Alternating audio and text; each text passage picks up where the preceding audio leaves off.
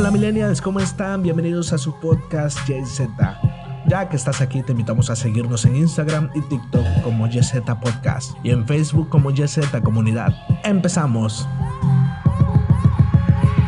Hola, hola, ¿cómo están amigos de YZ Podcast? Ya estamos de vuelta aquí en este nuevo episodio donde hablamos del lenguaje del amor.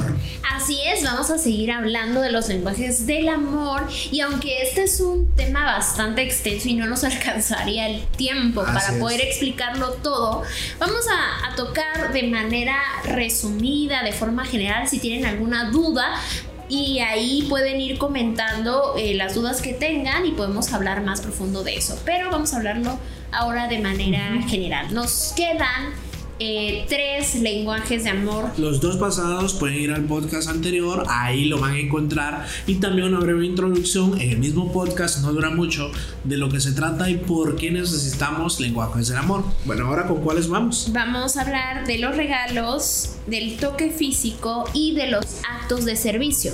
Y antes de que terminara el podcast pasado hablábamos un poco de cómo esto nos sirve con nuestras relaciones personales, no solamente con novio, novia, esposo, esposa sino con mamá, papá, etc. Y les contaba que mi mamá tiene ese lenguaje de amor que a veces es muy difícil interpretar los actos de servicio.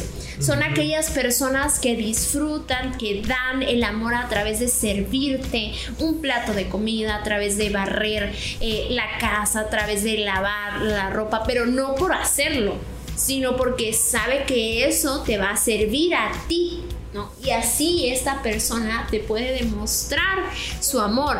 Y es difícil porque, por ejemplo, yo que tengo un lenguaje de amor de los actos, de lo, del tiempo de calidad, eh, cuando yo quería pasar tiempo con mi mamá, mi mamá prefería ponerse a hacer un closet, porque mi mamá hace miles de cosas, ¿no? Pero ella prefería ponerse con madera y acá y hacerme un closet nuevo. Y de esa manera ella me demostraba que me amaba, pero yo no lo veía yo decía, ay, o sea, en vez de que podamos comer juntas o desayunar juntas y platicar un rato, se pone a hacer eso. Y yo ni quiero eso, ¿no? O sea, yo ni quería eso. Y este, y, pues no, no lo veía, ¿no? No lo percibía. Y mi mamá me decía, forma de mostrarle a la gente que la aprecio mucho, la quiero, es haciéndole de comer lo que les gusta. Y por eso te hace de comer lo que te gusta. Porque es la forma de expresar de mi mamá ella extraordinario, tabasqueño, hermoso y cocina muy rico. Pero las personas pueden tener actos de servicio. No significa que, que, sean los actos de servicio de una ama de casa, por ejemplo. Significa que yo hago algo por ti. Y pidas, eh, o aunque me lo pidas, es mi forma tengo un familiar que queremos muchísimo, que siempre está ahí lo que necesites. O sea, me, dice, por ejemplo, ahora que mi mamá se enfermó, decía, yo voy a estar ahí es, eh, en, el negocio, lo voy a atender sin que me paguen. A la onda, bro, eso es, eso es un acto de servicio, un acto que está diciendo una persona, mira, quizás no te doy dinero, no te doy regalos, no te hablo bonito, pero sí estoy ahí haciendo algo por ti. Eso es amor. Amor del bueno, ¿ah? amor que la persona expresa. Así es, y este lenguaje de amor es muy importante porque a veces en la vida cotidiana, ¿verdad? Quizás no es tu fuerte, pero en algún momento, como todos los lenguajes del amor, vamos a necesitar de esto. Por ejemplo, cuando en nuestro caso, por ejemplo, somos dos personas jóvenes casadas y cada quien tiene sus ocupaciones, lo que la sociedad dice es que, bueno, la mujer tiene que hacer la comida y que no. Pero en este caso, eh, entre los dos nos preocupamos por servirle a la otra persona. Entonces, si yo estoy ocupada con un trabajo, David seguramente tendrá que hacerlo o lo hará, pero es por amor, ¿no? Hará la comida, limpiará la casa, hará lo que tenga que hacer para que yo pueda hacer lo que tengo que hacer. Y eso es también servirle a la otra persona. Así es, mira, de hecho, una de las cosas que podemos hacer por las personas de acto de servicio es ser claro, si la otra persona no tiene tu lenguaje, es ser claro diciendo, mira, hoy voy a cocinar, no sé, hoy voy a eh, lavar el coche, hoy voy a hacer cualquier actividad, ponle, ponle título y nombre, para demostrarte que te amo. Y ser muy específico, porque a veces la otra persona no entiende, piensa que estás haciendo una cosa a lo loco, pero a lo mejor lo estás haciendo porque la ama. Hay gente que es muy detallista y, y lo que hace es que este que prepara algo muy grande o, se avienta una construcción muy grande de, de algo, una manualidad, lo que tú quieras con el fin de poder hacer algo por ti. Y si no eres claro diciendo a la persona que lo estás haciendo por amor, la otra persona es muy difícil que te entienda. Al menos que hablen de ese tema y lleguen a un acuerdo. Así es. Y si tu pareja o tu papá o tu mamá, etcétera, tienen este lenguaje de amor, también pregúntales, ¿qué puedo hacer por ti? Porque no es lo mismo a que... Eh, esa persona necesite que tú hagas ciertas cosas, a que tú te pongas, como dice David, a hacer cosas a lo loco, ¿no? Por ejemplo, si, si, esta, si tu mamá necesita que hoy tú hagas la comida y tú te pones, no sé, a limpiar afuera de la casa, pues entonces no se va a sentir amada porque ella no te está pidiendo y no está necesitando tu servicio allá afuera, necesita que tú hagas algo adentro de casa, ¿no? Entonces así con la comunicación sobre todo puedes llegar a saber qué puedes hacer para servirle a la otra persona y, eso va a hacer que esa persona se sienta amada por ti. Y si es tu lenguaje de amor, pues como dice David, sé claro y dile a, a, las personas que quieres que te demuestren su amor así, cómo pueden servirte. Bien, y ahora vamos con el segundo lenguaje de amor del cual hoy vamos a hablar, que son los regalos. No es uh. complicado, pero nos gusta mucho. Por ejemplo, a mí si me regalan algo, digo, ah, bueno, gracias, o sea, está genial, lo disfruto pero no es así como que sienta que, no sé, el amor en su, en su punto máximo, como cuando me dicen, eh, me dan una carta, por ejemplo, no sé, o, me dicen con verbos, con su boca, en cuanto me aman. Entonces, los el lenguaje de amor de los regalos es bastante fácil, pero no tan caro siempre. Pueden ser hasta detalles, ¿no? Sí, son personas que por lo regular valoran lo que significan las cosas, no lo que cuestan económicamente, sino que la otra persona está pensando en ti, está pensando en ti y se encontró una flor o, vio algo en la tienda y dijo, ay, esto me recuerda a esta persona, le voy a llevar esto, el símbolo, lo que representa el regalo, no el regalo en sí. Así es, ya me hizo ese meme que dice, si a mí me regalan, bueno, es un meme, es un, es un screen que dice, si a mí me regalas un chicle, algo así, yo lo guardo y lo guardo en una cajita, ahí tengo la envoltura, ¿no? Ese tipo de personas tiene lenguaje de amor de regalos. Sí. Para ellos es importante. Y como bien dice el autor, pues todos manejamos, digamos, los lenguajes del amor. O sea, no es que no te gusten los regalos, pero hay uno que es este, predomina. predomina, ¿no? Por ejemplo, en mi caso, eh, los regalos son como el tercero de todos los lenguajes de amor. Y para David viene siendo casi el último, ¿no? Entonces, eh, a mí me gusta el hecho de que la persona esté pensando en mí que me regale algo, pero no que me regale algo, sino que me regale algo que tenga sentido para mí. Por ejemplo, me acuerdo cuando éramos novios, eh, David se dio cuenta de que yo usaba puros tenis. O sea, que los tenis me encantan porque son cómodos, porque son bonitos, porque yo odio las zapatillas, lo siento, fracasé como mujer femenina, no sé, pero no me gusta. Y me encantan los tenis. Entonces un día él llegó y yo con una caja y me dijo, te compré esto. No lo adornó, no le puso nada. Pero y con la caja así pelada, lo abrí y dije, wow, son unos tenis y me gustan. O sea, le atinó, no sé si, si lo vio, se dio cuenta, pero eran unos tenis que a mí me gustaban y, no era el valor de los tenis, sino el hecho de que él había visto un detalle para mí, que se había fijado en mí. Y es algo que me gusta hacer con los regalos, ¿no? A mí me gusta ver qué le gusta a la persona cuando es un cumpleaños, por ejemplo, qué, qué se pone, qué colores le gustan, qué cosas, este qué detalles pueden hacer que hagan la diferencia de un regalo cualquiera. O sea, no es lo mismo que alguien te regale algo porque, pues sí, a que alguien se tome el tiempo de ver, ah, ¿qué le gustaría que yo le regalara a esa persona? Entonces los regalos para muchas personas son importantes, no porque sean materialistas, sí, claro. no porque quieran tu dinero, sino porque representan un símbolo para ellos. Ahora, el autor dice, si eres un millonario, pues no vengas con tus regalos de un dólar, ¿verdad? Porque si tienes la capacidad de regalarle a tu esposa, a tu novia, a tu novio algo, pues caro, si tienes esa posibilidad, pues hazlo, ¿no? Así es una casita ahí en Cancún.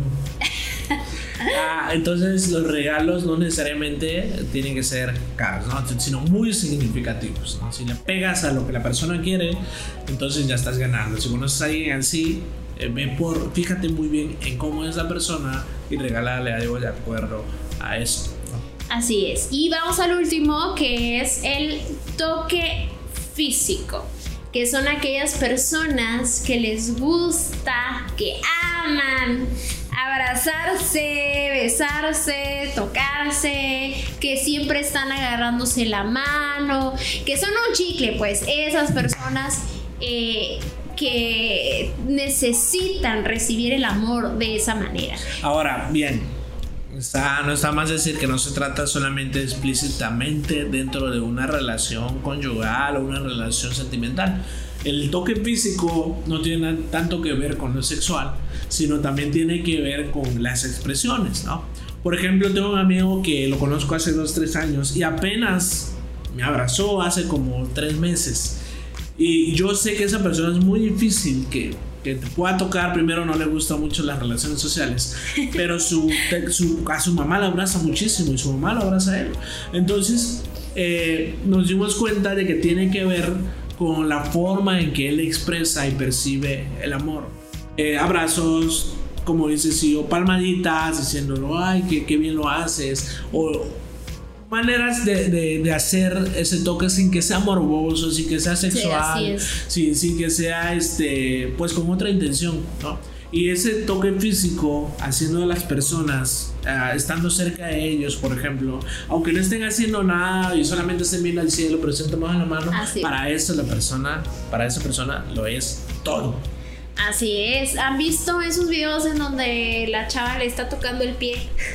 aunque sea el pie, bueno, es importante para ellos, no porque sean melosos o porque sean demasiado chicles, sino porque así ellos reciben el amor. Así es. Si conoces a alguien que así recibe el amor, no lo discrimines. Pues así, dale amor, ¿verdad? Quizás para esa persona que tú le digas te quiero mucho, no sirve tanto como que tú lo abraces.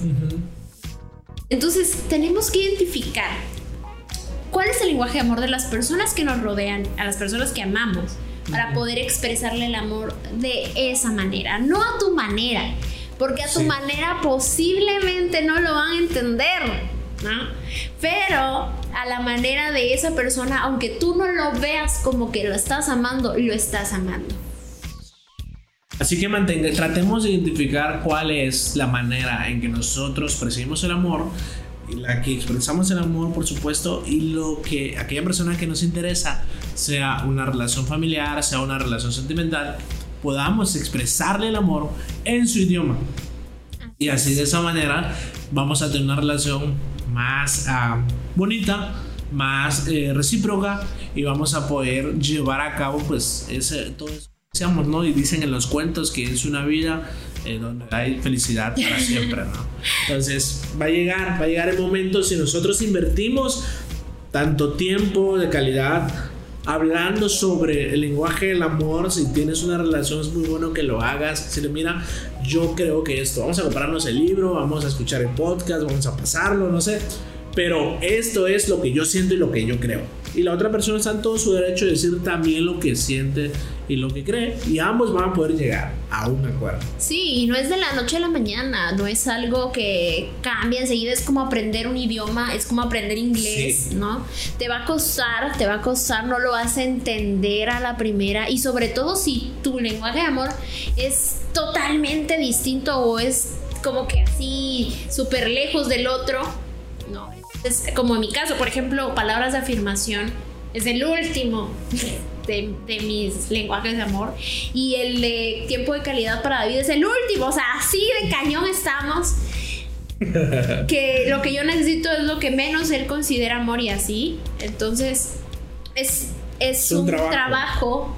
Es intencional. Así es. No es nada más porque me caiga bien, no. Yo tengo que esforzarme y ella tiene que esforzarse que, que no somos compatibles no tiene nada que ver con eso. porque nos amamos y amamos la visión hacia dónde vamos, amamos lo que hacemos, amamos lo que trabajamos.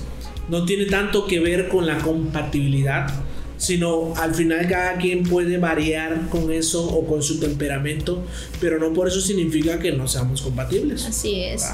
Claro, y es algo que tenemos que aprender. Al final de cuentas, eh, cuando somos niños a veces no desarrollamos todas las cosas que debimos haber desarrollado, pero nunca es tarde. Entonces, si tú como nosotros eh, tuviste carencias en algunas áreas, pues todavía tienes tiempo de aprender, ¿verdad? Todavía tienes tiempo de, buscar, de, de, ver. Y yo te invito que si tienes el tiempo y la disposición de leer este libro, te va a ayudar muchísimo los cinco lenguajes del amor. De Gary Chapman. Así es. Y entonces, em, nosotros.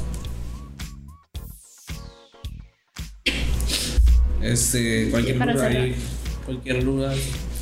Entonces, si tienes alguna duda, si quieres hablar profundamente sobre algo en especial, sobre este libro, sobre algún tema en especial, no dudes en escribirnos y con gusto responderemos eh, a tu comentario.